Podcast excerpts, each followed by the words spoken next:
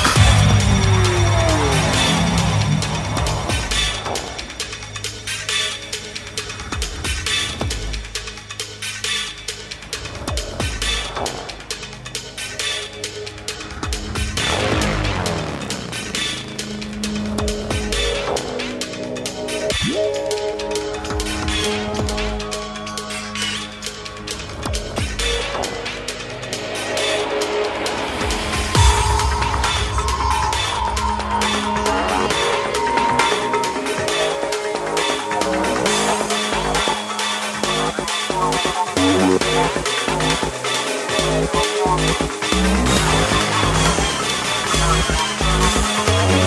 you.